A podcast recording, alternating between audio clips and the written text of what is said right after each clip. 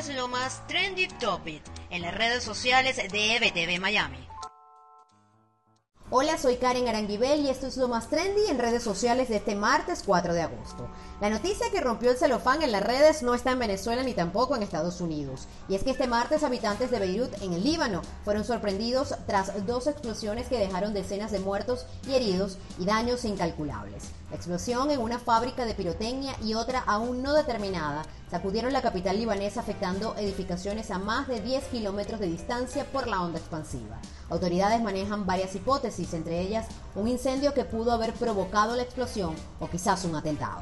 Ahora sí nos vamos a Venezuela. Alex Saab está a punto de ser extraditado.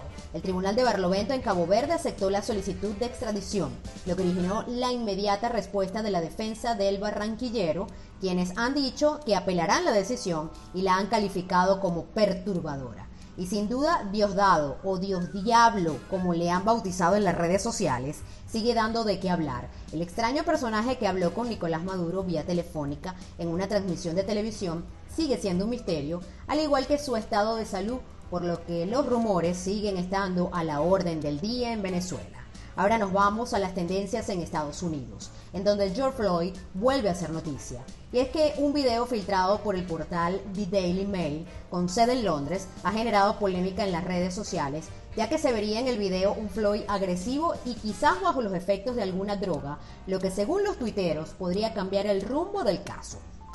Y la hora tormenta Isaías sigue su curso por el este de los Estados Unidos y las autoridades siguen de cerca todo el recorrido para prevenir daños en las localidades donde se estima que Isaías esté llegando este martes. Con esto finalizo este reporte de este martes 4 de agosto y los invito a ampliar estas y otras informaciones en nuestro portal web www.ebtvmiami.com y seguir nuestras cuentas en redes sociales, arroba ebtvmiami y arroba ebtvdigital en todas las plataformas disponibles. Soy Karen Aranguibel y esto es lo más trendy de hoy.